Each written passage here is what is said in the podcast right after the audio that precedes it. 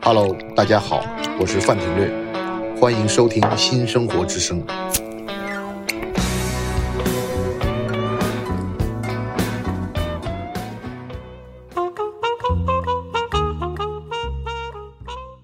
欢迎来到新的一期《新生活之声》。我们今天请来的也是我的老朋友，杂志负责人令狐先生。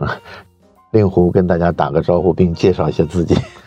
哎呀，听这个令狐先生，我都很害怕，是不是还有很多令狐？我叫令狐磊。刚刚说我是杂志人，的确是我从呃大概零一年开始做。然后现在是在做《周末画报》的出版人，以及《生活》杂志的创意总监啊。然后这个我们好像认识是在这个另外一家杂志社认识的。然后那个时候好像杂志的，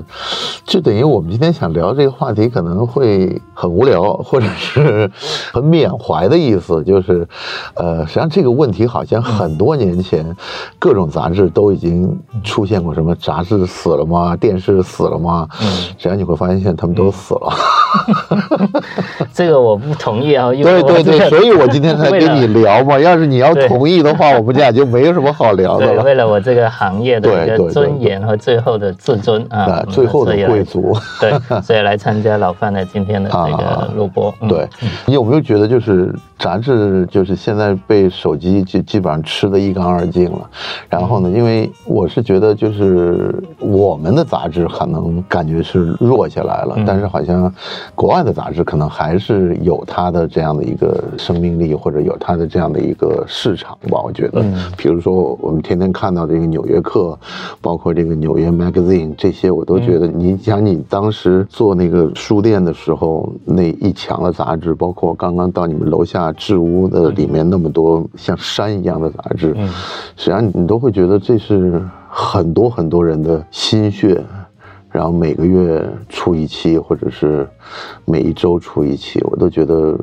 就他们坚持了很久。但是问题现在，我是觉得好像我们这个在大陆的这些读者，可能对杂志已经慢慢慢慢的没有这个阅读习惯了。嗯。对，刚刚正好我们字物室也有一个黑胶的部分，所以其实杂志在我看来跟黑胶的一个它的一个共通性还是蛮强的，就是黑胶的它会慢慢变成一个呃收藏性的，或者是独特的或者特定的一群人他缅怀或者音乐的这种机械的质感或者触感，它声音的那种某种。咔吱咔吱的某一种呃播放出来的某一些噪音噪音或者杂音杂音或者一些瑕疵的东西，反而是不完美的东西，会变成最终这些黑胶音乐爱好者的一个呃收藏的像是一个信仰一样。对，那杂志呢？我觉得如果是说，因为杂志相对于其他媒体或者纸媒的一部分，它是杂志是一个精美印刷，所以无论是从三零年代开始，还是进入一个八零年代、九零年代消费商业杂志来说，它都是一个近乎一个精美世界的一个媒介。那相对于它的对立面，可能就是报纸。那因为我是学新闻的，所以在那个时候，我坚定的认为我要做更精美的啊，所谓呃，我们这边称为就是奢侈的阅读的这样的东西。所以它会慢慢成为这样的一个。那到今天，现在如果说 iPhone 时刻，就是呃，所谓乔布斯在二零零七年推出这个 iPhone 的时候，其实那个时候我已经感觉所谓精美这件事情。终有一天会被这种智能手机上屏幕上的色彩去去超越或者赶超。那我们最新看到的这些啊 iPhone 产品，它的精细度已经超越了我们印刷能就算是最好的，就是它达到了人眼阅读的最最佳效果。对，就等于是雅昌这些所追求的这些颗粒的这些东西，就是在可能在几年前已经被超越了啊。我们所说的这个极致的这些东西，它会变电子化的。所以我之前看到有一个解决你离不开手机的一个方法，就是把它变成黑白色。你就离开了，这是 Kindle 吗？对对，不是对呀，就是你你变成黑白的话，你就不会天天捧着它了。对，但是你就想，你变成黑白的，你还要你还要花一万块钱买一个什么 iPhone？对，就是我可以。举还是举回这个 iPhone 和 iPad 的一个，对。因为 iPad 在推出的时候，乔布斯他他还就是拿杂志来做一个对演示，这个很巧的，就是当时我还被苹果公司，因为我还做过一阵就是写 IT 的，对对或者这些科技报道的一个一个时间一个嗯。时间段吧。对。然后，所以那个时候他们邀请我去参加这个 iPad 的发布会。当然，苹果那时候是没有说是推 iPad，但是那时候市场上都会知道，苹果会出一个比 iPhone 更大尺寸的一啊个、一个阅读器或者一个工具。那这个是什么呢？所以我们就满怀期待的要飞去那个 LA 去啊参加这个发布会。那正不巧呢，我是被美国使馆是拒签了，所以我没去成。当我把那个资料给递交完毕的时候，啊说那他们已经开始了，已经在开始这个发布了，所以我就看着眼睁睁看着，等于其实科技年代就某种意义上对我来说，我是追不不上这个时代的。这个某种意义上，我作为一个传统媒体的人，你是跟这个科技世界你是有种宿命感一样，你是追不上的。所以那个时候。当然，现在只是回过来想这件事情。如果我经历过这种杂志世界，当然我们也永远没有停步嘛。像最近我们受这个 Chat GPT 的影响，其实它的这些科技的引领性，因为它是跟文字有很大关系的，所以它会反过来对我们的工作有怎样的影响。所以我们依然是在这个与科技相关的这个媒体行业。里面一直在抗争，或者叫纠缠，或者去螺旋上升，或者我们被它抛下啊！我觉得永远是这样的一个过程。我觉得科技实际上就是在解决人好像达不到的这种地步，或者是一种境界，然后他通过科技让更多的人可以实现他的一种梦想。对实际上你想想，他最早从出这些蒸汽时代的这些机械，包括后面的无人驾驶，然后到这种一直在发展，它实际上就是解决，他始终认为人应该去就不工作，然后或者是少用更多的体力去工作，然后他觉得机器才有它的存在价值。实际上，就好像这个，我觉得谈到这个什么元宇宙这些问题，那你会你会发现，现在元宇宙就没有那么热闹，但是 Chat GPT 就一下子就变成了一个好像大家全部都关注，而且就是会发现，呃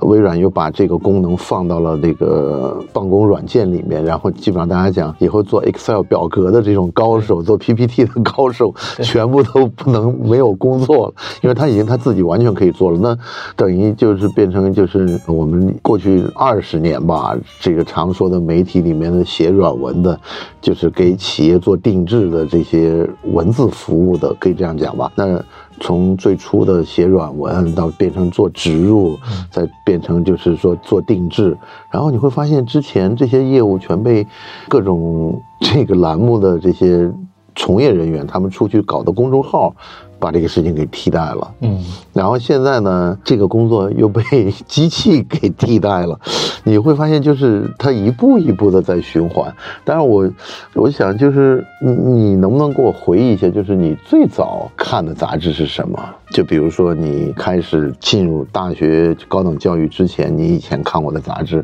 还有后面你又通过互联网的这种介绍，然后你找到更多的杂志。是，我觉得我们俩可以先那个白头宫女一生是回忆一下。对，其实印象中，其实我们可以稍微把那个时间往回捋，就是嗯大概因为我是九七年开始在呃广州学习新闻，然后我特别印象深，就是因为我们在学的都是传统新闻或者我们称为新闻学的东西，没错，但是我周末时不时就会去找画报。晃，那晃的时候其实就是在呃我我不知道你有没有到过广州的北京路，然后啊，他我们、太去过，那那边一溜书店，对，除了书店，它还有一些人是推着一辆我们广东话叫三角机，嗯就是它可以方便它移动的，嗯是类似一个移动的书报摊。那它卖什么呢？它就是卖当时还有苹果是没有的。啊，我们知道、啊，然后嗯那是没有但是一周一周刊，然后东周刊，然后我还发现了号外啊。也还发还有后来哇，那个时候北京路的小商贩们就开始卖号外、啊，，对，然后很很多都是直接不知道是水货渠道，然后肯定是水货渠道，对。你不用想是国营渠道。所以当时我就翻到了号外，然后啊。当时还有意大利 Vogue。所以类似这我。那时候还有意大利 Vogue，对对对，还有日本的一些像那个 High Fashion，、啊现在已经停刊了，所以这些其实是开启了我怎么去了解这个杂志的这个世界。然后号外当时我们也看到很多他们那些作家作者写的这些文章，都是几乎有通篇或者半壁的文字，都是用传统的广东话来写作。就这个好像广东话写作只有在就是在粤语的这个环境下有，后来其他地方你根本也看不到。对，然后很快步咱们就开始可以自由行嘛，所以广州我时不时一个月会去个两次，然后就从呃搭上那个广九直通车就到了香港，然后那时候呢，因为我当时是在《新周刊》，其实我嗯呃负责了一个工作，其实是做《新周刊》的生活方式的东西，所以那时候当然去寻找资料嘛，然后我就试图去联系那个号外。嗯，然后当时就是很快，他们邮件回复就是有机会，就是到香港的时候去拜访号外。那当时其实他我记得是在一个工业楼里面，然后类似于是测鱼中这样的一个地方，啊。然后大概上了一个工业货梯，有点像我们今天所在的这样的一个呃嗯创意大的一个这种创意园区，但是那会儿没有创意，但是他们都叫工业楼，对对对工业楼，然后上去，然后破破烂烂的一个呃货梯上去，然后到了之后，我就发现一个特别 modern 的一个灰色、灰啊白色的空间，地面是灰色的水泥，然后整个墙是白色的。那时候其实我自己还感觉挺土的，但是那个它是用一个自动门。这样从侧门打开，然后我就好像看到了一个未来的世界，就是 就是传播里的一个一个办公室空间。因为你想象我们在零零年左右的这种那大陆，其实还没有那么对于编辑的世界是其实是很还是蛮传统的，但是他们是活在一个非常有趣的、很 modern 的一个但实际上，那个九七年的时候，互联网已经开始普及了。对，而且我也觉得，就是从互联网开始普及以后，港台杂志的这个优势就丧失了。就了，还没到，还没到。对，当时其实我也不知道，因为我同时在北京路是能买到号外和号和 Milk 啊嘛，啊但我没想到他们是一家的，就是左边是个 Milk，对对对对，左边是 Milk，右边是号外。对。但我见的是号外嘛，但 Milk 当时我都还不知道，原来他的麦浚龙做的，就是那他的潮个歌手等。于是他的潮流杂志，对，就是我们那时候还没有所谓潮流文化。对，实际上你想，这个我最近就特别感叹的事情就是这样，就是好多事情到了年轻的这一代，就是到了九零后跟零零后之后，他好多东西就搬回来了。搬回来的概念什么意思呢？就好像我去听那个摇滚音乐会，然后我就突然发现，摇滚在中国实际上并没有那么像我们那个年代，可能就是六零后、七零后对摇滚的那么样一个痴狂，而且可能就从了那个乐队的夏天这样的综艺节目。开始之后，他是彻底的把摇滚这个概念完全给这个玄学的这个概念给扔掉了。扔扔掉的概念就是什么？他就觉得好听和不好听是最重要的。至于你是摇滚，你还是爵士，你还是乡谣，你还是民谣，还是什么流行，我不管，我只要好听不好听。然后这是一个，还有一个就是咖啡的这个事情，也是我最近在在关注的，嗯就是。当时二十年前，可能刚有星巴克的时候，大家还认为是个社交属性更强，第三空间嘛，对第三空间，我要在这。但是到了现在的真正的这些，你看上海那么多间咖啡店，在排队的这些年轻人，大概都是九零后为主、嗯。或者零零后为主。那他们变成了一个功能属性，他们更喜欢强调这个咖啡豆的风土是怎么样的，嗯口味是怎么样的，而不是强调我拿一杯杯子会怎么样，因为这些杯子全部被星巴克的杯子给盖上了。就是你自己当然也有曼纳的或者有瑞幸的，这但这个杯子好像咖啡的味道给代替了，嗯所以我就觉得就像这个潮牌一样，二十年前哪有人？对一个球鞋会有那么大的一个热情，甚至要十万八万的去买一双球鞋。但你现在，你看这些孩子们会把这些球鞋摆在家里最显眼的位置，对，就当做他的一个有点成就。对，有点像我走进那个同样的一个编辑部，左边是潮，然后右边是有点其实是知识分子或者精英雅皮式的杂志，就是号外和 Milk 的区别。对对对。那当然，我就我那时候的喜好当然是毫不犹豫就投向了号外这样的杂志。对你那时候觉得得潮离你还特别远，对我觉得太神了，就是太神了。然后我就见到了 Peter Wong，就啊啊黄元顺，然后这也是对我来说，呃，某种意义上他是呃我的导师。当然，最近呢，Peter 其实已经又走在我们前面了。他在做什么？对他已经在海边过上了老人与海的生活，就是特别有我是最后知道他的那个情况，就是因为当时我还订了那个信报。对就是中途可以订信报嘛，因为是一份专业的经济报纸嘛。然后他们每个月会出一个信报的一个那种嗯对一个这种生活方式的，依旧是看到他的文章，还有他的这种精心编排的版面，还有他对这些奢侈品的歌颂也好，或者是推广也好，我我真是觉得就是台湾跟香港有他们这批人。在做，实际上对这些消费文化的鼓励，实际上是非常有起了非常大的作用。因为你会看到，就是我们在大陆经常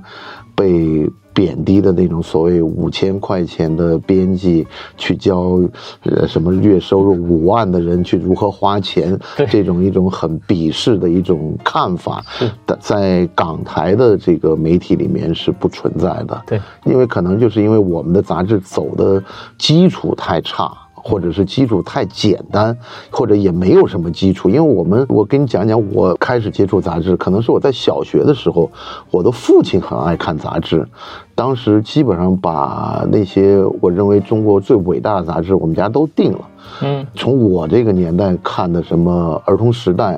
呃，我们爱科学，还有少年文艺，嗯。还有就是这是属于儿童类的杂志。嗯。然后我父亲是看帮你定，嗯。他帮我订的这些杂志，然后还有我父亲爱看的《连环画报》《科学画报》，嗯。然后还有《意林》，嗯。还有《世界知识画报》。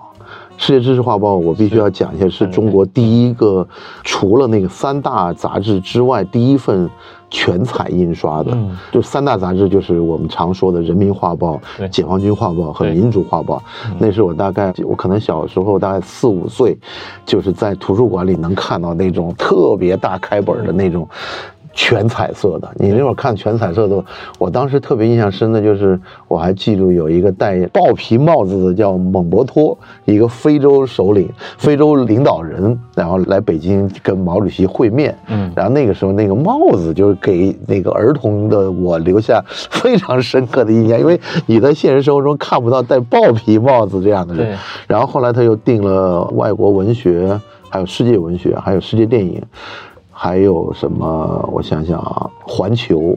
什么就这一类杂志，蛮多的对嗯，但是对我影响特别深的，可能是《世界之窗》。啊后来我就梳理这个我们当时看的杂志的这个情况，就是我后来发现，最好的杂志几乎都在上海。嗯那是我可以说，那是可能是应该是说在改革开放之后，应该可能说从七八年、七九年开始，上海的杂志一直到我感觉一直到大概九七九八的时候，这个高光时刻才暗淡下来。嗯就那个时候，就新现代化现代化报出来了，你知道吧？那个那个是。跟我们的现在所在的公司是很大的渊源了，对，我知道，这这个我知道，但是就是正好三十年，正好是这么一个过程，就是那个时候大家就忽然突然发现，香港也有一批很棒的杂志，然后等于是那个港澳的门打开之后，上海这个杂志，实际上上海当时最精英的杂志全在上海，对。我在这里可以接上那个，就是因为我第一份工作是到《新周刊》，对对对是等于我从业之初。当然，我也很感谢封新城封总给我的一个像伯乐一样把我挖掘出来，因为云南种地的人，对，但他之前对杂志是非常热情的。然后我最记得他们要办的时候，其实就是要跟那个刘湘成，就是那个我知道，知道。他摄影第一家期刘香成，我第一期那时候他他在这个新周刊之前叫七天华讯是，我那时候我就有我就买到了，哦然后是一张嗯，我记得创刊号应该是毛主席跟邓小平的一个封面吧，好像是，嗯嗯就那个时候好像就是他当时好像要跟香港的一本杂志叫华。叫华还是叫中中月刊，就啊。就是一个一个中国的中，对。这这是大概在九七之前，对。香港有一批这样的媒体，想做，嗯，对，想做成一个就是呃，实际上跟后来新周刊的呈现的业态是一样的，对。也是以特别牛逼的摄影为前导嗯，然后后面跟着大概那种非常长的那种深度分析文章，但他那个时候都是以就是华人的佼佼者为主要的报道对，对象。其实还是学 Time 为主，因为没错没错或者叫时代华纳，它最后形成一个那么巨大的一个媒体集团，其实我觉得对都当时是跟照片和对文章的结合。当时那些新闻人，他觉得，哎，我可以做一个这样的一个媒体，然后他有可能做得好的话，嗯会形成一个媒体集团。我觉得他们心中是有这个梦想的。那个时候，嗯，就你会发现，就是到了这个世纪更替的时候，你会发现这个信息落差慢慢慢慢的缩小了。就原来实际上就是港台的杂志对于中国这些爱看杂志的人的这些影响，就是在于说，好像他们有。第一手的资讯，我们没有。实际上是我后来看他们的这个整个的这个发展过程，实际上就是因为他们是可能全球化的一环，嗯，这一环，实际上我们现在谈的很多东西，为什么这个慢慢你会觉得这个文化的这种传播是杂志是重要的载体，基本上就是号外这样的，或者像当时的君子，嗯。台湾好像是当时叫老爷还叫什么我也对对，反正就这些杂志类，它给你大量的这个生活素质的一个远景的呈现，嗯，当然了，就跟现在你在电脑里看的这种三百六十度不一样，但是你那时候看到了西装是怎么回事儿，皮鞋是怎么回事儿，车是怎么回事儿，音响是怎么回事儿，包括那时候我记得还有一个特别好的音响的杂志啊，那个天碟，就是就是什么 CD 圣经。嗯，就是我们我们那时候每年都买那个 CD 圣经嘛，是所谓 CD 圣经就是它推出多少张，他认为在录音上和这个上面非常不错的这嗯个 CD。实际上你现在想想，CD 现在谁还听啊？是真，你想真的就就即便是当然刚刚说的黑胶一样，也是就是这些东西就一下子就变成数字化，就等于是我们当时迷恋的是图片，嗯但是现在就变成我们迷恋的是数据了。对，这个特别好，因为从我们的解读来说，其实呃，如果把它归类为一种，因为中国是叫画报嘛，就对良良友画报最早对对对对一九二六年等等，他们就开始做。那如果从西方来讲，他们其实叫 visual，就是所谓视觉影像的。没错，那这个 visual 其实到今天发展起来，它已经不能只是静止的，它会变成流动的 visual，或者叫 video，或者叫、嗯呃流媒体。对，那这个时候，你刚刚说这个数据特别好，就是它其实变成了一个呃产品化。那当时我们在做的时候，还是想做品牌化的，我们并不那么生产这些本身的这些呃所谓每一个 visual 它本身的价值，而是说。一定要做的是什么？就是这个杂志的品牌，就像 Time 一样，就像 Life 一样，它就像现在我们的 Vogue 一样它形成一个品牌化，但是我那它就会形成所谓议价能力或者广告商投在你上面的价值。我嗯我记得那个时候好像是，也是好多年，就是刚开始有微博的时候，实际上你会发现好玩的地方在哪里呢？就是微博的那个时代，就是微博刚博客还不是微博，博客刚起来的那个时代，是一个大家可以自由交流看法的，它是比那个聊天室更加的就是深化了，因为聊天室都是你一句我一句，你必须要在这个聊房间里面才知道他在聊什么。但是博客的时候呢，就有很多真知灼见的文章出来了。然后我就记得当时有一个 有一个人讲了一句话，我印象到现在还能讲。那你看出大大事儿的时候呢，大家就不看周末画报了，大家就在看三联生活周刊了。嗯 因为三联会写很多就是这种深度的分析，但是平时呢，大家不看三联生活，都在看周末画报。哦就因为实际上他就很多的这些公司的白领也好，或者这些职员也好，他觉得我没有时间去看那么长的文章，我大概看一个整个的各个方面的资讯的汇总，我觉得就非常好了。所以那个时候很多人，因为正好不是我那会儿在周末画报写专栏嘛，嗯然后很多人是在那个杂志上看，就周末画报上看到我的名字，然后他想的，哎，我想我我就很好奇，我想你为什么会看这个？他想这个很很方便啊，我每周花个五五块钱几块钱，我就这一个礼拜所有的事儿，包括吃喝玩乐，包括资讯，我全都了解了。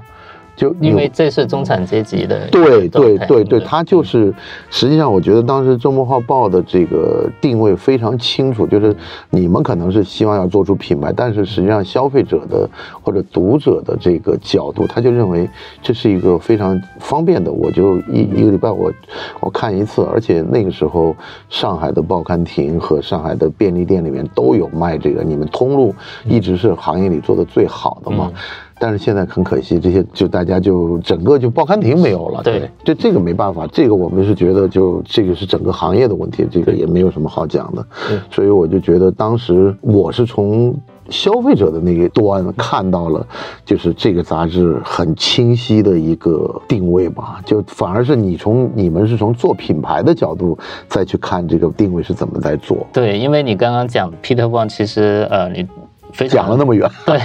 就是非常精确的就描述了，因为当时香港的问题，其实就是我们为什么会诞生像 Peter Wang 这样的一个写手，是专门能为这些奢侈品牌、消费品牌来撰做一些呃撰稿或者转述。啊，嗯这个转述的工作还是非常重要的，包括品牌，呃，其实他们都是西方的品牌或者钟表品牌等等，他们要怎么来到这个我们的？呃我觉得是跟他们在是需要他们来做的，是跟他嗯们在中学、大学的时候就开始看西方的杂志有关系。对，而且你看，正好其实类似，正好是大概就十年的一个 gap，到现在其实大陆完全就是各种这样的不同的专家、不同的媒体作家，对对都诞对生了，对，诞生了。而且这个又又讲到了大概微信刚出来，二零一二年微信才出来的嘛。然后那个时候出来的时候不久，然后就别人就当时写了一篇很长的文章，也是在公众号上发表，当时就提到就是我的前老板沈浩嘛，然后就讲的当时因为沈浩写了一篇很著名的文章，新闻的那个圣徒嘛，就是讲我们要追求这个新闻报道的这个精神。那然后那个人。当时写这篇文章的人也是一个长期做媒体观察的，我把他名字忘了，你应该认识可能。然后他就讲的，你觉得现在这些码字儿的人也好，或者写文章的人也好，是感谢张小龙，还是更感谢沈浩？就他提出了一个，实际上是当时是大家印象很深，也是很尖锐的问题。因为现在你可以看到，包括像连岳，或者是像这个很多像什么黄东东他们这样的，当时可能都是在南方这个集团里面出来的，然后他们通过公众号的这个运营，基本上就是达到了他们基本上从以前从来没有想到过的这个收入。嗯这个实际上就是把原来这个饼，就是用自媒体的形式切掉了很大一大块儿。原来这个这个饼可能按道理来说应该是只有媒体、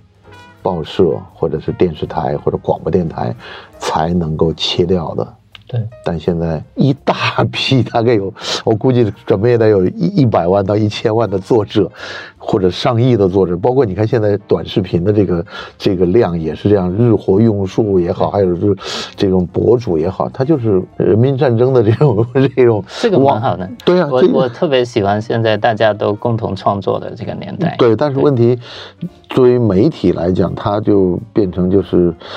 当然了，就是广告主也不一样了，因为你会看到很多广告主基本上就是某某县城某个某个这个供销社或者某个商店，他自己去投广告，因为他投广告的方式也很简单，就是哎，我这个能带货，我就能够 投广告给他，然后我可是跟他马上分成这样的，就这个跟多嘛，这个对这个直播就是你会发现你原来的这些媒体的，你需要跟品牌做深度的合作，诠释它，我们要诠释它。他现在不需要诠释，就我我都接受，你说什么我都接受。但问题你下单吧，你赶紧下单。然后现在直播那些也是啊，你看看我这个医生很漂亮，然后迅速他的助手就讲的啊，这个十分十秒钟之内不下单的就不要影响别人下单了，别人这个下单通道在这里，你们赶紧扫码或者赶紧下单。就他他把整个的这个消费的时间。给缩短了，就是等于你以前可能还是通过我看周末画报或者我看生活，我来受到教育，然后我觉得我对品牌产生一种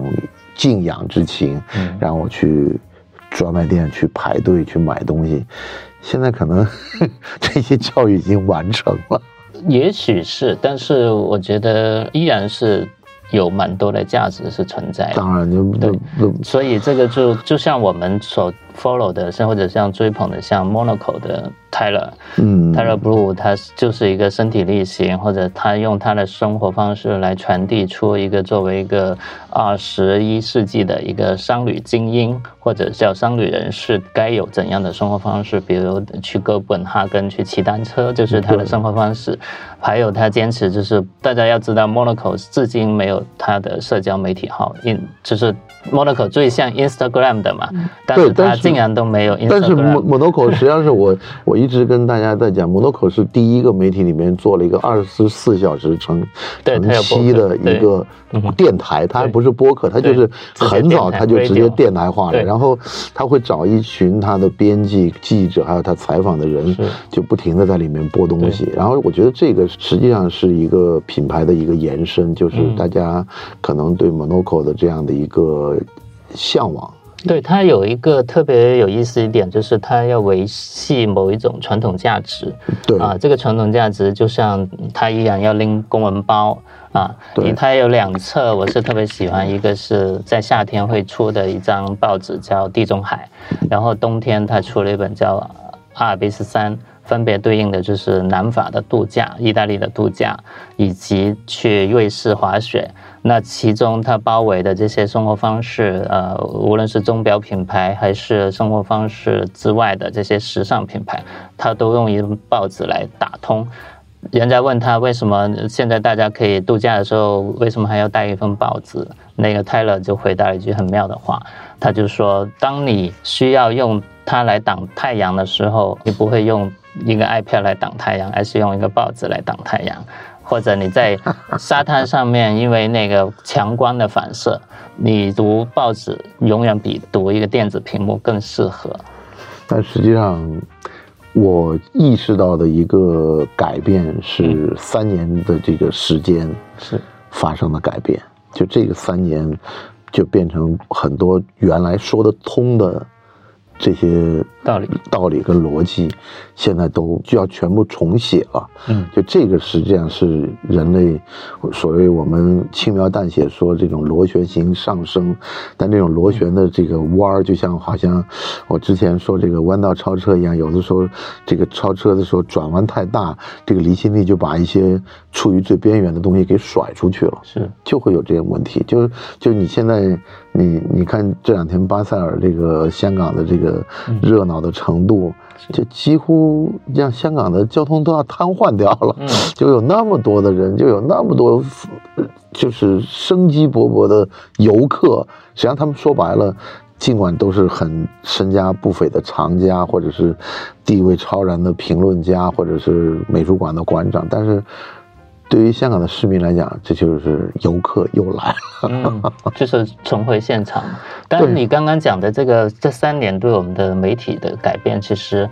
呃，的确是蛮。我也最近在反思，就是就等于我们如果还有一些人要重回现场，重回真实的社交，那到这三年其实更多是培养了我们在线上社交或者线上会议。这种呃，没错没错虚拟时代的这种非接触的一种好处，大家可能就在这里面寻找一种好处。但是坏处，坏处就是说，你想呢，当时那个大家对 Clubhouse 的那种热情，对现在谁还用它？是。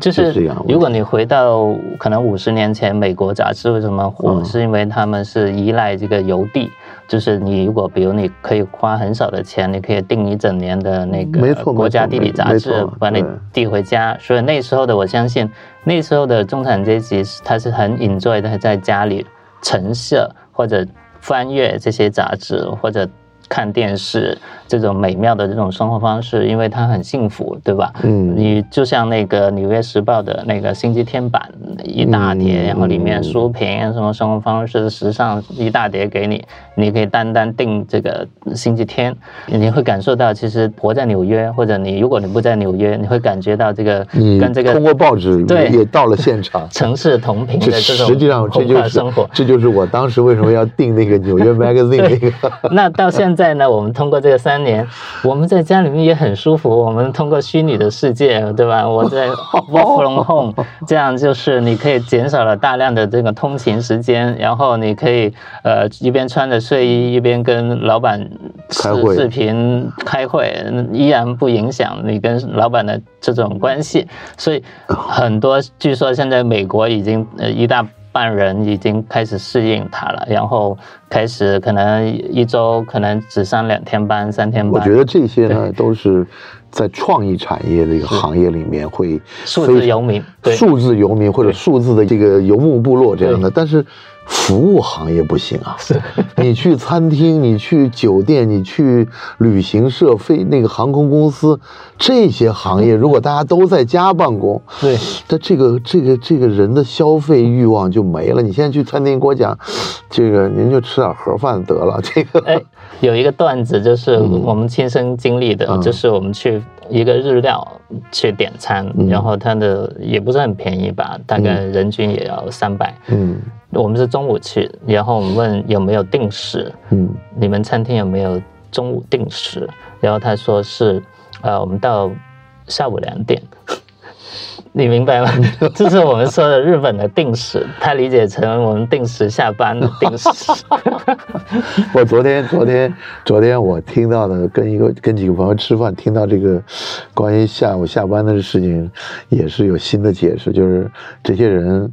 准备就是讲餐厅很难订嘛嗯，OK，那很难订了以后，我就在比如吃中午饭是两点钟结束，我就在一点五十跑到餐厅里头，餐厅里面一定是。都没有人了，但是他还可以下单，哦。然后然后他就抢个时间差。他他抢个时间差，然后从一点五十吃到三点，嗯。就是这种。但是后来别人讲，餐厅现在也提出了自己的应对方案，一点半我就 last order 了，就最后下单时间是一点半，但是我餐厅结束是两点，就你 你要不就一点半来，你就反正就是这个怎么讲呢？我还是觉得服务行业是没有办法让我们说生活都变到线上，就包括你想的这个创意，实际上最后。包括你想，很早很早以前，这个 Cisco 推出这个网真业务，就是一个巨大的一个电视屏幕，大家开会互相通过屏幕就可以开会了，就不需要飞来飞去了。嗯但后来觉得那个业务推不下去的原因，还是因为我们还是需要互相见面。嗯，对所以这个时候你又返回来了，只是，对，但是呃，从某种意义上，我们喜欢一个高品质服务的这样的空间，或者餐厅或者服务空间。其实某种意义上，我们对媒介的需求也是一致的。就是如果我们要读一份深度阅读，它能提供精美阅读的这种媒体，跟你要去一个高级餐厅给你的这种感受，你要求它赋予你更多的这种服务的细节和礼仪，我觉得是一致的。嗯我觉得可能现在的情况就是变成七乘二十四，就比互联网初代的这个情况更加严重了。实际上就是你互联网是你的发展，就是把很多传统行业原来的那种那种传播方式。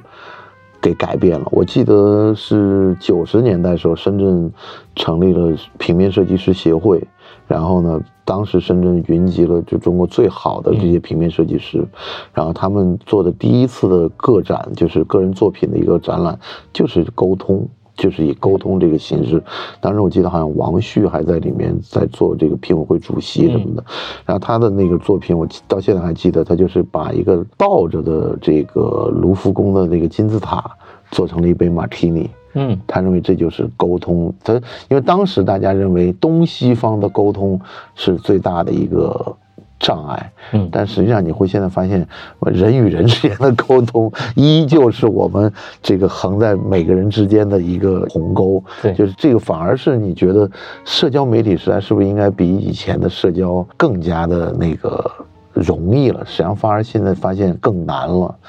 对，其实社交社媒其实到现在我觉得也开始到一个阶段，就跟你刚刚所讲，就是。Chat GPT 开始改变，就是我们也许未来我们聊天的对象更像是一个机器。这个机器模仿你，模仿你的朋友，或者模仿你想交流的人。美国那个科幻电影是那个黑赫赫呢，他不就是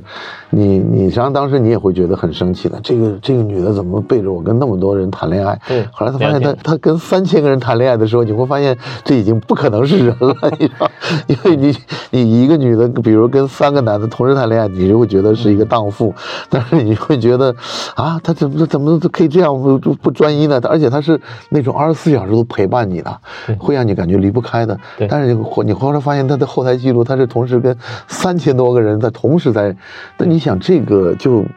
就非常的，这个就回到如果说我们还是聊这个杂志命题的话，其实我当时依然觉得我特别印象很深，就是我买英国杂志，就是类似 ID 啊、The Face 啊这些，The Face 很棒，它能给你的一种就是非常。嗨点的这种阅读，就我当时还写过一个专栏，是写报纸，我是不会拿上床的，但杂志我是愿意的，因为里面有大量的美女。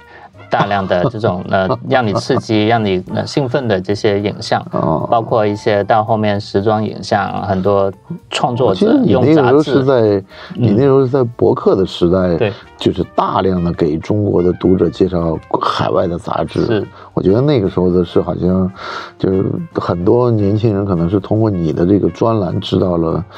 很多国外的一些杂志的一些发展情况，这样的。对，因为我可能是比较早意识到这一点，因为有大量的，我们那有很多的文化差，或者叫文化鸿沟，所以那时候包括我的前老板，就是冯新成，然后后面。呃，冯总还给我带了几个人，第一个包括像张渤海，嗯，我觉得那时候他张渤海先生他是中国期刊协会的会长，没错，然后他来到广州去考察，然后我去见了，然后他其实也蛮。读过我的东西，我都蛮惊讶。然后后来我们有一次，我跟你讲一个小小的故事，就是你讲完一个故事，再给你讲另外一个故事。好，那个张渤海呢，他说：“哎，新周刊你封面这么好，你为什么不参加一些评奖？”我们就说没有什么相似的杂志评奖嘛，当时中国也没有这样的场合或者机构来做这件事情。然后。张会长他就说：“哎，我可以把你们带到美国去。”我们就很高兴。就是后来我们真的送了一期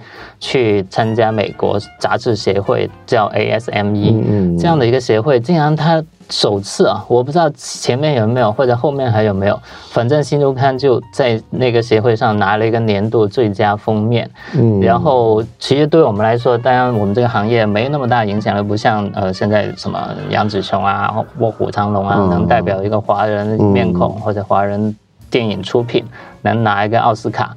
所以我们那时候就说啊，这个就是杂志界的奥斯卡，所以也小小的就是证明过啊。当然，现在我们其实跟美国也好，欧洲的也好，其实依然有很大的文化鸿沟，我们依然没。办法做到，就是我们的出品能真的是在世界这个顶级的上面。其实，某种意义上，中国杂志依然是还是处于非常初步的，呃，只只满足自己自嗨的一个创作的一个状态里面吧。嗯，你讲完这个故事，我跟你讲关于这个期刊协会的故事。好，当时期刊协会做一些业内的培训，然后当时呢，我就看到了一份就是如何做这个期刊的财务安排的预算的一个 PPT。那然后呢，当时这个主讲人呢，就是台湾康泰纳仕的财务总监。然后 N 多年之后呢，这个人呢就叫 Sophie 嘛，就啊成了这个 GQ 的出版人了。对，然后我就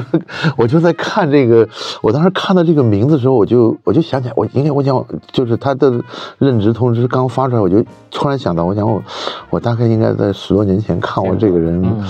嗯做这个杂志，就是他当时就是很简单，就是你把所有的成本都加在一块儿，然后加上你的印刷成本，再除以你这个杂志有多少个胚，然后每个胚嗯。就要多少钱，是，然后然后你要用相应的广告来来来弥补这个胚数，就是这样的。对。然后这个是大概就是二零零零五零六06可能就那个时候对，就是好像这个期刊协会在做这个整个的这个普及工作吧，应该是对。他们做的事情，我觉得因为我们差距很大嘛，嗯包括后来我见到那个像刘炳生也是台湾 GQ 的，对对对对对他过来做那个大陆的这个 c o n o n a s 的一个对对总经理啊，当然很快他又离开了。我觉得这种两岸的交流其实还蛮有趣的，就是会证明就是大陆它吸纳的会很快，嗯，但是这些人他离开的也会，呃，帮助过或者呃参与过，然后会顺势换代，对就包括我你还记得那个东西杂志吗？Kevin 吧，对。对对对对对，所以在 Kevin 当时在，他其实代表华人或者华人时尚杂志做到最高或者他最有影响力的时代，就是他在巴黎、新加坡、台北不，那个时候设一个他的影响力是我觉得我特别吃惊的，就是我到全世界各个这种艺术书店，实际上艺术书店就是跟普通书店是不一样的，就这书本身，而就是一个是贵，二一个书店本身的地段也好，是。都是在商业地段，就不是在好像很就是，而且店呢也设计的非常漂亮，然后居然我就看到都能看到。就能看到有中文的这种设计杂志或者艺术类杂志，而且接着你刚刚那个话题讲，就是你讲的这个我们杂志实际上还走了路还有一个很长，是。还有一个就是我们觉得是一个自嗨的状态，实际上我觉得归根到底的原因就是我们可能就好像你举一杯这个。象征着全球化的一个星巴克咖啡的这种外带杯一样，就是这是一个全球化的一个大背景下出现的杂志，就是媒体文化。是包括就是你说为什么凯文的这个东西能够在全世界的这些艺术类的书店或者是这种专业书店里面摆得很显眼的位置，实际上说白了，它是在这样的一个语境下在做的一个事情。所以当时我还记得 Kevin 他特别想就是把东西带到上海，或者上海本身也有很多人哎瞄准他。那是另外一个悲惨的故这事，个这个我们就不展开，但是 不要聊了。但是可以证明，就是 全球化的东西在别的城市能行得通，但在中国未必啊，这是蛮有趣的一个话题。也就是，实际上这个你的话的后半段的意思就是，你在中国行得通的杂志，你出去也未也必。对，就好像一部电影可能在这能卖几十个亿，但拿出去可能大概 one million dollar 就这样。对，就这个，我觉得是怎么讲呢？它跟它就好像这两天你看的这个抖音的这个呃听证会一样，嗯实际上就是谈到最基本的就是我们。对于杂志的理解，还有我们对杂志呈现的时候，就是会有一段时期会长出一个特别本土化，但是思想的核心呢又是非常开放的一个形态出来。嗯，但是后面呢，这种形态就马上昙花一现，就会被一个完全本土化，也完全本土审美这种风格来做的一个产品。但是呢，它就不一定要取悦外面的读者了。对，有一年我到印度，然后那时候大概就零七、零八年，嗯。然后到印度市场，然后去看报他们的报亭嘛，嗯书店报亭走一圈，我就已经发现他们只有国际杂志版本，国内的所有就是 Vogue 也好，GQ 也好，呃，他们完全没有本地的生产，没有本地的原创。就像我们，如果中国可能还有三联、嗯新周刊、周末画报，或者自己可能也许不，我相信印度应该有本地的杂志，它有它有时政类的，但是国际时尚时尚类的的没有，一本都没有。所以那时候我觉得，哎，中国还庆幸，但是到现在呢？我们也开始慢慢进入这样的一个循环，就是如果你要往高走的话，这个国际化这个背景是你没没办法去回避的。呃，我跟你再讲一个逻辑，就是在法国那些奢侈品品牌里面能认可的中国原创类的杂志真的很少。只有周末画报一家。这个不能打一个这样的广告，呃但是可以可以可以打可以打可以打但是的确是，但是我们必须要，就是那天我跟那个邵忠先生聊，那个在康斯坦丁那个晚宴上，我还跟他讲，他讲他要做三十周年的这个纪念活动。我想呢，实际上，我让你仔细想一想，当年跟你。同期出道的传媒的大佬，要么就走掉了，嗯要么就退休了，对，我想公司要变更了呃，，对，公司要变更了。我想你是算就硕果仅存的吧，我想你好好珍惜啊，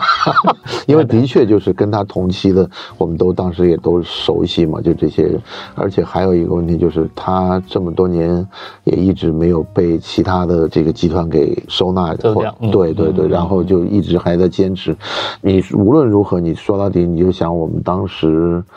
九五年、九六年的时候。开始看到《现代画报》，那个时候就觉得，就觉得好像它跟其他的不一样。当然，当时那个时候好像只有叫《世界时装之愿》，那是一本对，嗯，那个当时是大家也是眼前一亮一本国际刊，然后这一路过来，你想这都三十年了。嗯，就包括 L，他也是那个主管单位，就是上海译文嘛嗯，他在上就是四季嘛，对，世纪出版，它所以它它还是有一个体制的，对对对对，所以，呃，像邵先生他这样能把自己坚持，然后他而且保持一定的独立性，其实我们依然还是保证一个自由也好，或者独立精神也好，能把我们的这些美学的系统或者审美系统能持续在做。我觉得正好这个呢，我们又跟欧美的杂志并没有差很远，就是我们的世界观是一样的，并没有说我们就是要民族心等等。你你因为这个杂志的这个诞生地呢，也很跟这个经济有关。它如果是在甘肃成为读者那样的诞生地的话，我估计他跟这个奢侈品的这种关系和被认可的关系就非常非常的遥远。对。而恰好呢，他当时是处在整个华南地区，而华南地区呢，是可以说一直是中国经济的领头羊。是。而且就是我前两天在跟朋友聊的这个干邑的时候，然后他就讲，实际上干邑才是中国最赚钱的洋酒，什么是。谈了半天，我讲的这个是因为广东市场嘛，这是因为四十年前这个香港的华侨回来看亲戚的时候，都带着。他以前是最早，他你知道带什么？带味精，带丝袜，带香皂，还带过大米这些的，嗯，就带过罐头。但是后来呢，慢慢好起来，经济好起来了以后，觉得那我们应该喝两杯啊。对那就在免税店买一瓶轩尼诗，嗯或者买一瓶马爹利，就买洋酒或者买人头马，就嗯就这么多年，人家一直就是觉得这就是一个守信，就是觉得我们应该见面应该喝一杯，嗯，喝杯喝喝喝什么呢？喝干邑喽。你想这么四十年的一个教育，就是你你把中国很多的事情放在一个时间跨度上来看的时候，你都觉得。就像那些老的饭店，超过二十年以上的饭店能活下来的，包括像这些超过三十年以上的媒体能活下来的，对，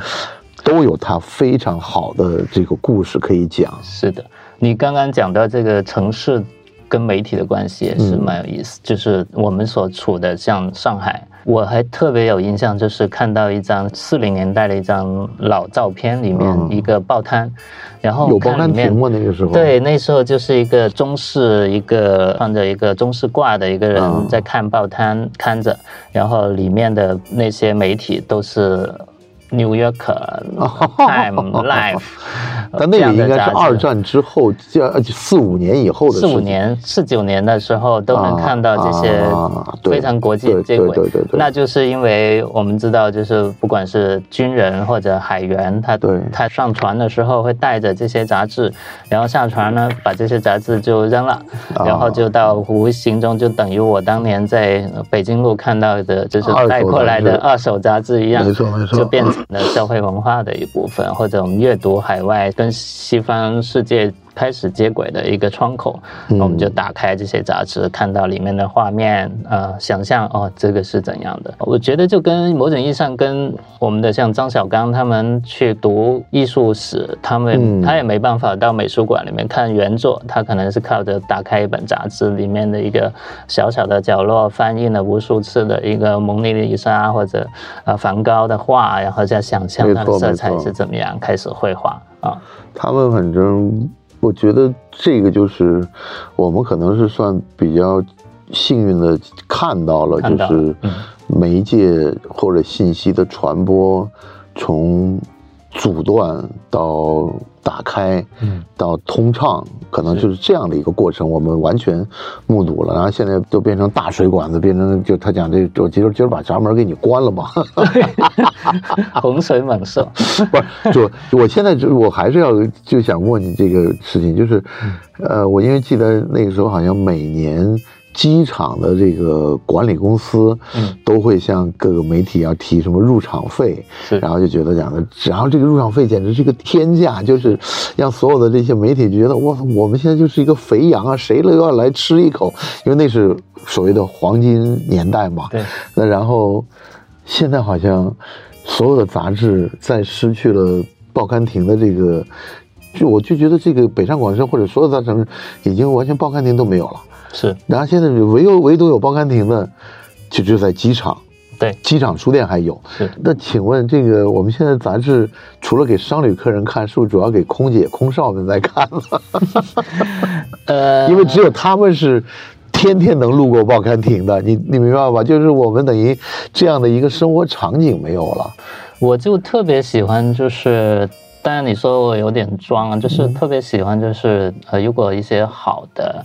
呃，不管是酒店还是呃机场服务或者 lounge 里面，如果他提供的杂志品类特别丰富的话，我会觉得他们其实品格特别高，对，就等于你登机的时候，你看电影，他们能给你提供怎样的片子，你会觉得哇，这个服务特别好。实际上这都是你的一厢情愿，是 因为你知道，因为你知道飞机上有一个专门坐飞机这个。播放的公司叫银刃集团，然后他们就是变成了电影院之后的第二个大买家，就是它可以就是说比 DVD 更早一点上市，但是要比院线要晚一点点，对，就是这样的。所以就回到这一点，就是你在飞机上的阅读的这样的场景，其实是。非常值得去开拓。那你过去三年不坐飞机，你会你会就觉得都没有办法读书了吗？我好像一直在回应老范的各种一个质疑和问题。不是不是 不是，我我我是觉得就是就是旅行的，就是当你的正常生活被打断之后，然后你会停下来的时候，你会思考，有一段这样属于自己的空间。不是不是，你倒不是说在这个当下的，你就会觉得以前的那些东西是不是对的？对你，你你明白吗？就是说，我现在可能是没有办法去去想到这么多的这个变化，以后会变成怎么样？但是起码你现在停下来的时候，你会突然想到，以前你那样做是不是应该有修改的地方？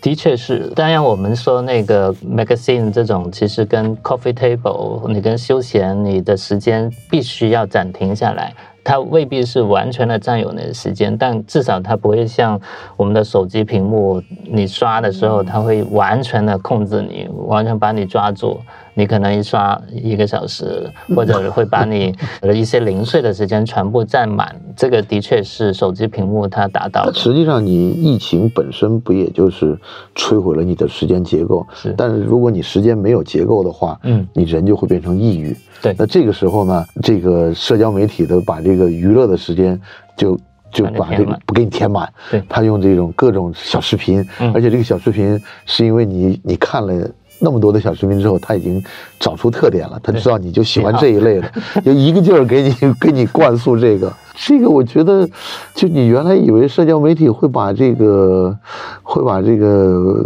可能他最初的就是想。啊，工作和娱乐的关系，然后他现在就把娱乐当做一个诱因，让你变成为他工作了。对我依然相信是一点是什么，就是因为如果我们再回到像日本这样的市场，嗯，你会看到他永远不能说一个日本人到他开始享受生活的时候，他没有趣味。你永远相信他可能去爬山，他可能去露营，他可能在腹肌 log，你会感觉到他很有趣味。那我们自己作为国人，或者我们怎么看待这种市场？当他们这样的兴趣都在往下挖的挖的时候，他们必然会产生一本杂志，什么山系类的杂志、钓鱼类的杂志，他们会有这样的相应杂志和网站。当然，日本的网站可能永远比我们做的好，就是。他们永远是杂志配网站，会在一起去经营。但是我们呢，可能更多是到这一步呢，我们好像停了。这个时间就交给自媒体，交给公众号，交给呃像那类似小红书啊等等，完整的去延续我们对个人兴趣的这种喜好。但是如果在西方的杂志市场里面，永远有大门类，就是教你如何去做飞钓啊，教你如何去跑步啊，这样的杂志啊，这个是非常，我觉得中国市场可能也许我们走得太快，还是怎么样？嗯。我觉得已经走到头了，我真的，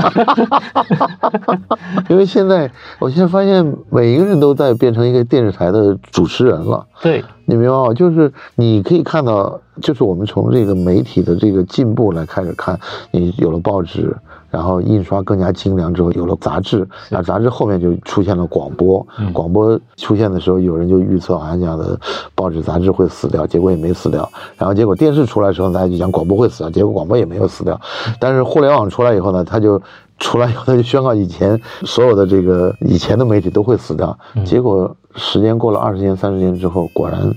他们基本上就都整合到了手机上面了，嗯，然后实际上包括现在所有的这些人都是要为了这块屏幕去去抢市场了。对，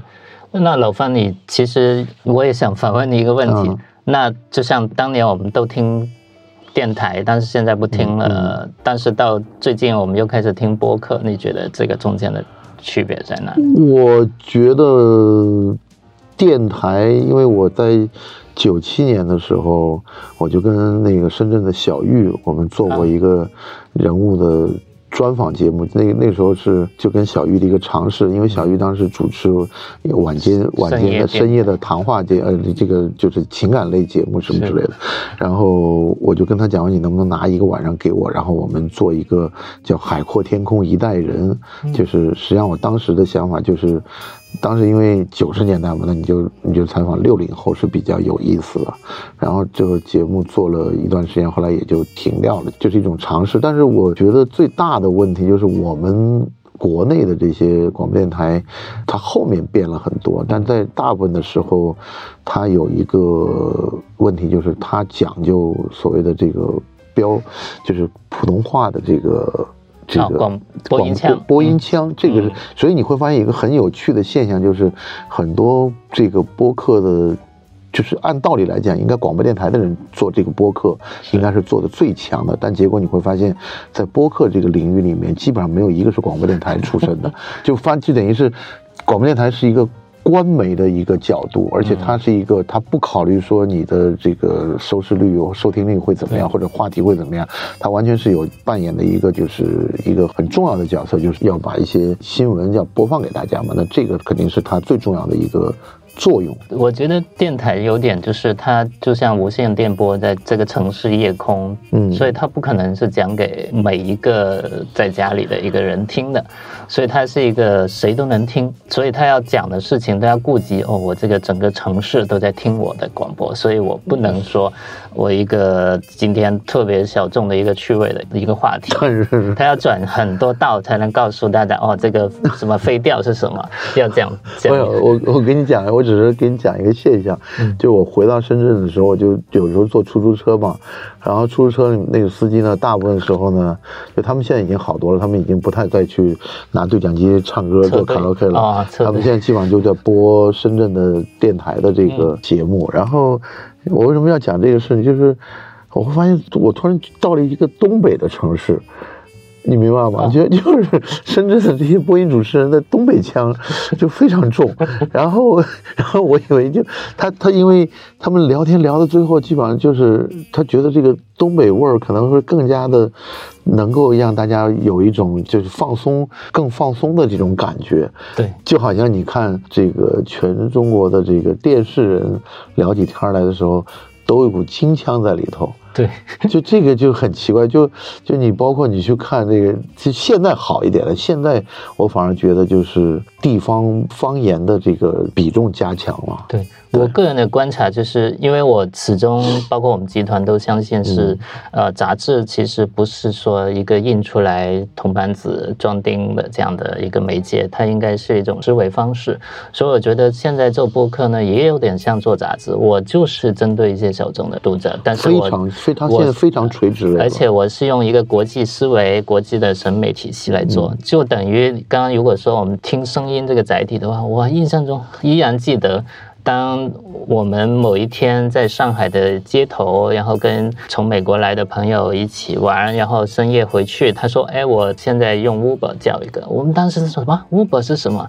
然后就跟着他上了 一辆，就他用一个手机软件打开这个车，就停在我们面前，正正就在我们的前方一辆黑色的奔驰，然后我们坐进去，我都震惊了。你知道，不是说奔驰怎么样，而是那个司机在播。像纽约的摇滚音乐的这种国际范特别强的这种音乐，整个包围把我就镇住了，而且这个司机彬彬有礼，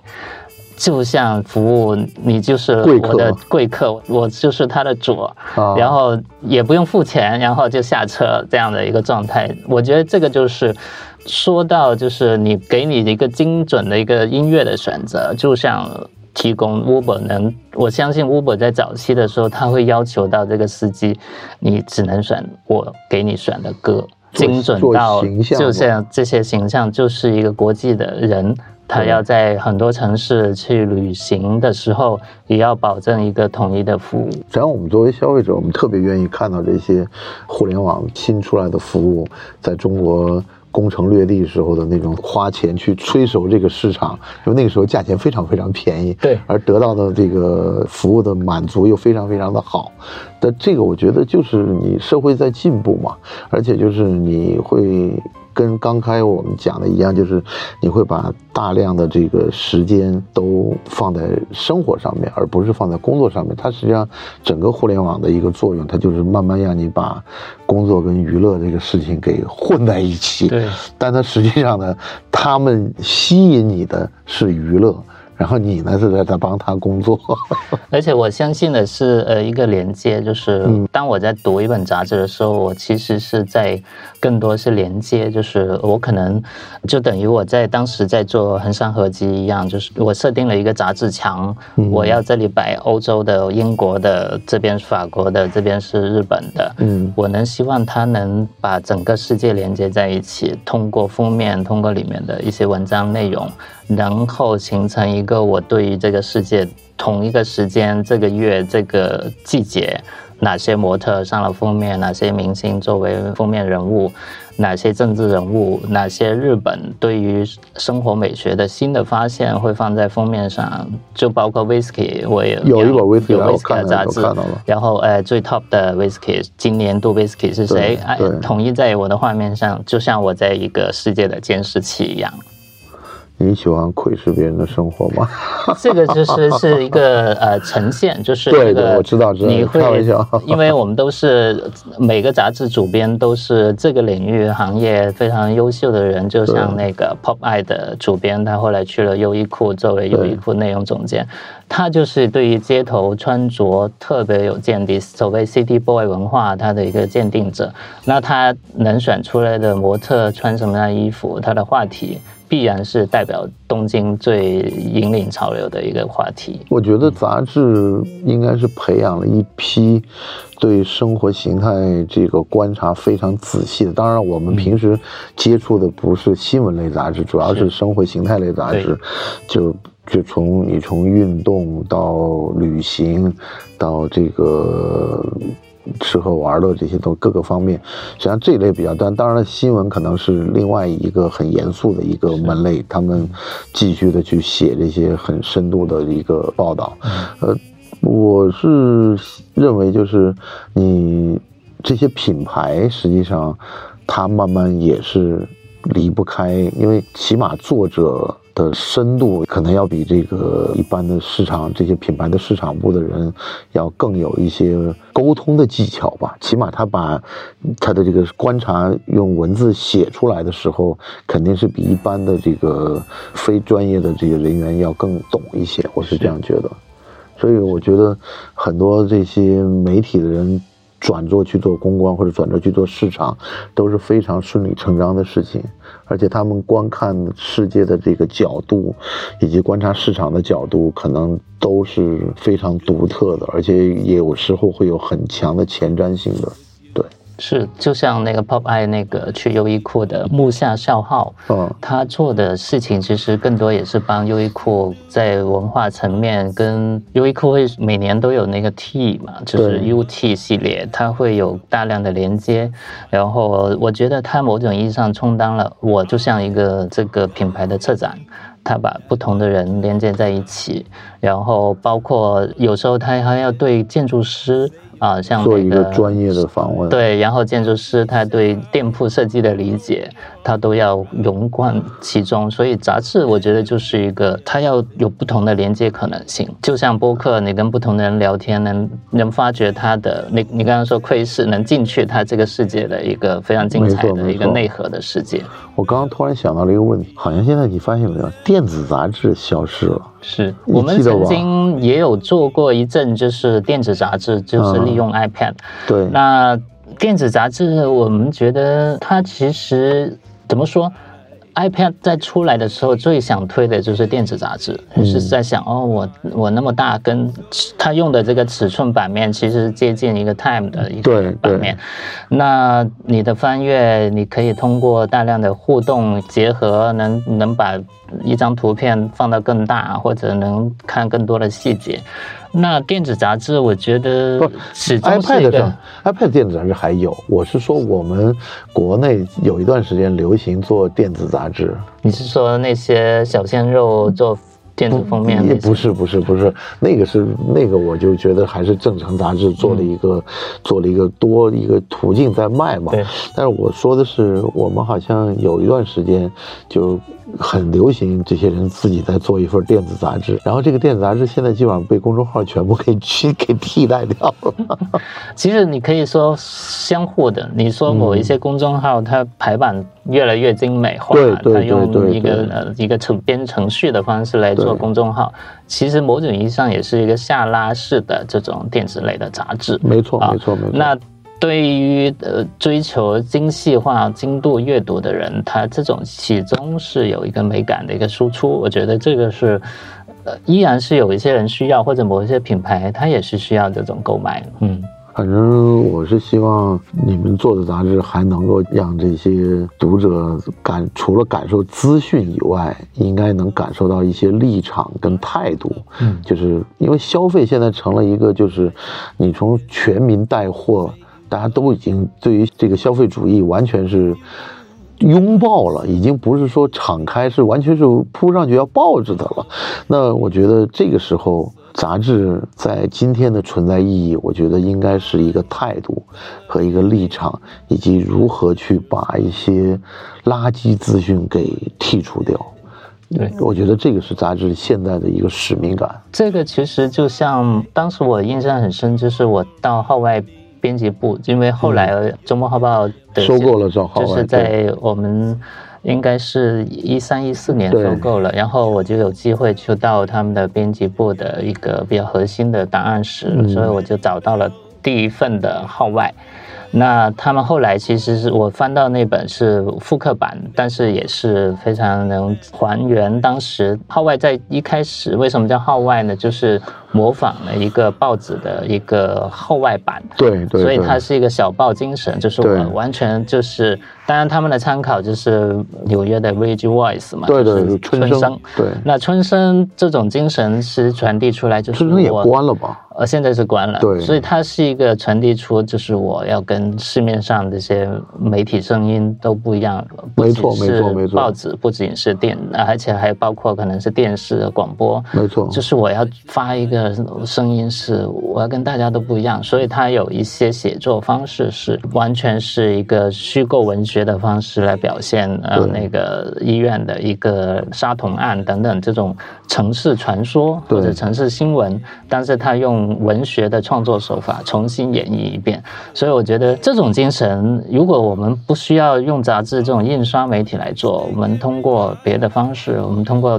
啊播客，通过一些自己的一些自媒体，包括小红书、呃声音、视频等等，我觉得都是可以实现。在意的是我们这种所谓对待一个事情的眼光和他是否能引领，或者他。洞察出它背后的一个深度的一个呈现，我觉得这种需求，我不知道在你观点来看，是不是它还会持续在蒸发，还是说我们就满足一些比较表层的这种十五秒的这种快感的一个？我觉得快感是可以成倍的，不可能只有十五秒，快感可以更延长一点。但是我要说的一个，我要一直支持杂志的一个理由是什么？因为你所有的创意最初的形成方式。绝对不是视频，绝对不是声音，而最初都是文字。就好像我跟你在做节目之前，嗯我要做功课，我要把所有的我们访谈的这些、聊天的这些、这些问题要总结出来。嗯，那我不能用语音来总结出来，我肯定还是要用文字。对，我文字呈现的一种方式，可能是我最初的一个，就是从脑海里变成这个脑海之外的。只有文字是那文字最好的刊载方式，我又要举原来我举过很多次的例子。我去曲阜香格里拉，在他的中餐厅里头放了一大堆竹简，然后别人跟我讲这是一部《论语》。嗯，那那个什么以前不有个叫什么“学富五车”还是什么的？五七。对，那那实际上就是他装了很多竹简，那是说他很有文化，他要背着走。那然后现在我们。家里都堆满了杂志，就是这也是可能一种文化的象征。但实际上，你想过没有？如果这些东西都变成字节，它跳动起来，对，都变成存到这个硬盘里头，或者存到 U 盘里面，整个一部《论语》可能连一兆都不到。是，但是无论怎么变，它文字这个方式它不变，它还是要用文字来输出。所以说，我觉得在。审美的上面，因为最近讲的一个最大的一个话题就是 ChatGPT 会取代哪些人的工作。嗯，实际上他讲的平面设计师跟室内设计师可能是第一波被波及的。还有文字编，还有文字编辑。然后这个，但是我在在想一个问题，就是那你要给这个机器喂足够的资料，它才能够，嗯，不。它要看了大量的资料之后，它才能学习到这样的一个审美或者这样的一个方式，包括他书写。当然了，这个量也是很大。为什么说我们后来看那个文心什么一一言那个，你就感觉会非常的就是不可接受，就是因为他喂的资料不够多，而且芯片的质量也不行。那这个就决定了，实际上就是说，杂志，我认为就是说，它的态度跟立场还会坚持一段时间，但是这个红旗能打多久，我们也不知道。但是主要的问题就是，你机器可能是有机器的一种感觉，就好像我我们在谈什么黑珍珠或者是米其林，那你想过没有？美团有大量的数据。那是不是以前以后把这些评委都踢掉，完全是按照美团对于餐厅的评选，你做出一个口味的排行榜的？嗯嗯，这个有可能的呀，是，这是有可能。但是问题，你要做内容，你要喂给机器的时候，这些内容还是要靠人来做。是，你不可能机器做完问再喂给机器，这这 这个我不知道。但是我始终觉得我是坚决还是会支持杂志的，而且我还是会觉得。这些记者或者这些作者或者这些写手，他们的生活的观察的角度的观点，还会是继续成为我们生活中一个绕不过去的一个阅读物吧？这样的。对，而且再补充的一个，就是在文字之外，其实还有一个，我认为就是刚刚说连接，还有一说可以说是一个共同创作，因为杂志它相对于。它是按月出版或者按季度，现在好的杂志都是一般都是半年刊，所以它有大量的时间去跟一个时装设计师或者电影导演去聊啊，我们该怎么做这个六个胚或者这一本封面，我们交给你做。所以就是像荷兰是有一本这个呃 A magazine 嘛，就是呃 magazine created by someone，所以它是一个创作的一个东西。就是当然它跟电影的创作还不一样，电影可能更。耗费更多的人力物力或者时间周期，但是如果一本好的杂，刚刚说的是特别特别好的杂志，是就像老范你也买的那本丹麦的 p r e f o r a 一本神秘主义的杂志，嗯，它是要花大量时间去思考，哇，这个宇宙我该怎么表现这个宇宙？他要怎样的影像支撑？他要找怎样的艺术家？要共同去写，通过特别精精确的文字，以及如果有一些杂志还有大量的深度的采访，就像卡伯特在给那个《New York》去花写冷血写冷血，花一年时间去跟不同的杀人杀杀人的这种动机去去分析他的人性，所以这个我觉得这个是时间。精力无非就是你要不放在电影上面，要不放在一个版面或者一本可翻阅的、可打开的，或者我觉得始终它是一个连接与创作的一种精神，这是代表整个输出。我们是通过文图以及排版设计、装帧设计等等的一个综合艺术啊。我觉得我不知道在未来它会保留多久，但是我相信。始终会有人这么做，对对，我坚信这样的事情会发生，而且就是说，呃，我也看到了，就是擅长用文字的人可能驾驭不了视觉效果，是擅长视觉效果的人可能驾驭不了文字，但是我相信一个好的杂志会把这两方面最优秀的人给拼到一起来。这个就等于我们当时做生活杂志的时候，你找的最好的摄影师邵邵先生在张罗团队的时候。他南边就找了 Peter，然后叫上我，然后北边就是许居远、余威这些从《经济观察报》出来的一波以写深度报道或者调查报道的这些，当时还有李翔等等，然后两拨人坐在一起，我们就发现很怪异，就是他们想的，我我们出去采，然后我们去怎么去把这个报道写出来。然后我们在后面就排版设计，问有没有图啊？有没有 有没有影像支撑？对对对对他说：“哎，不好意思，我们已经采完了，这个图没拍。”我们就 所以那时候其实是一个，我觉得也是一个融融合性的一个创作。嗯，是啊，我们我们今天已经聊了比我们平时多了百分之五十的时间。真是聊得很过瘾，然后我希望以后还能够跟令狐接着聊这个杂志的话题，因为我觉得杂志在我心中是不会死的，所以我觉得我们这个对杂志的关心可能会。时不时会关心，也是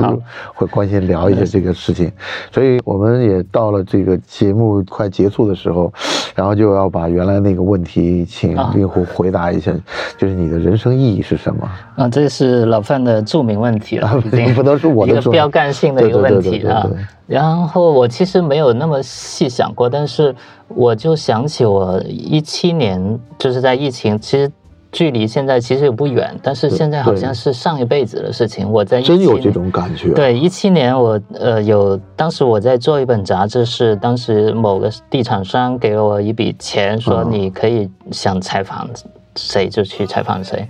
那我就想，那本杂志叫《生活艺术家》，我在想谁是我这个领域的艺术家，出版界的艺术家是谁？我就想到是是德国的出版社 s 斯泰的出版社，然后他的创始人叫 Gaha 的 Style，有一部著名的一部纪录片描述这个出版家他怎么做他的东西，包括大家看过他一个，他最经典的是个，他把一个尼莫瓦的箱子中间的袋子剪开，对然后为了是什么？为了是他把新印好的书装进，去。然后上飞机，然后一路跟拍，直到他把这批刚刚印好的书给到他的作者，然后他的说法是，这是你的作品或者你的 baby，嗯，一定要属于这个作者。所以这样的一个人，我就觉得啊，我要去拜访他，然后终于花了很长时间去联系，然后到了他的在于德国离柏林还有两个多小时的一个火车的距离，嗯，那个地方叫哥廷登，哦啊 c o t t i n g 然后是一个是最。早的那个印刷？哥廷根对那个印刷或者保存了一个那个圣经的最早版本，对对对，然后我们的季羡林先生，呃，也是也在那读书的。对然后大哥廷根学城的对，人它是个大学城。那那个呃，甘哈斯泰斗他就在那里接待我们。呃，我们其实能找到他也很难，因为他是一个所有摄影师、艺术家都在追着他，赶紧给我出版。嗯所以很多人要等排队。那我们约一个采访，我印象中就是。他有两个印象我特别深，第一个是他永远是一个白色的衣服，然后他的袖口是放了五五支以上的笔，不同颜色也许啊，或者不同粗细，永远插在他的袋口，就是对我来说就是一个。呃职业像医生的专业人士，他做的特别精细的工作。那第二个呢，是在他的工作办公室里面，他的楼里面的上上下下基本走来走去，所以他的椅子是没有不是我们有靠背的椅子哦，它像一个吧台一样的椅子，是侧着的，所以他永远就是在那里校对或者做放大镜在那里看这样的一个椅子。然后我趁他不在。然后就坐在他的椅子拍了一张照片，但是这个不重要，重要的是我看他右边窗户上面贴着一张纸，那个纸上面就写 “Print is never dead”，就是印刷永远不会死。所以这个就告诉我，其实对他的这像一个真真理上，就是对我来说，我可能我的做出版也好，做这个杂志也好，这种精神就是你你得有一个信仰，你得传下去，会更、更多人说，呃，我曾经做过杂志，我曾经做过出版，它是永远是存在的。我们就像一个手艺人，就是手是守护的手，就把这个工作传下去。也许它有一天会终止，但我觉得应该不是我们这一代接触到的。我相信，嗯。太棒了！我而且你刚刚谈的这个是非常有画面感，然后最后把你要说的话在记在窗户上面给体现出来了。一张白纸，一张 A 四纸印刷的。非常好，非常好。好，好，那我们今天就聊到这儿，谢谢林虎，谢谢老好，范，拜拜。拜拜。Hello，大家好，我是范廷略，欢迎收听新生活之声。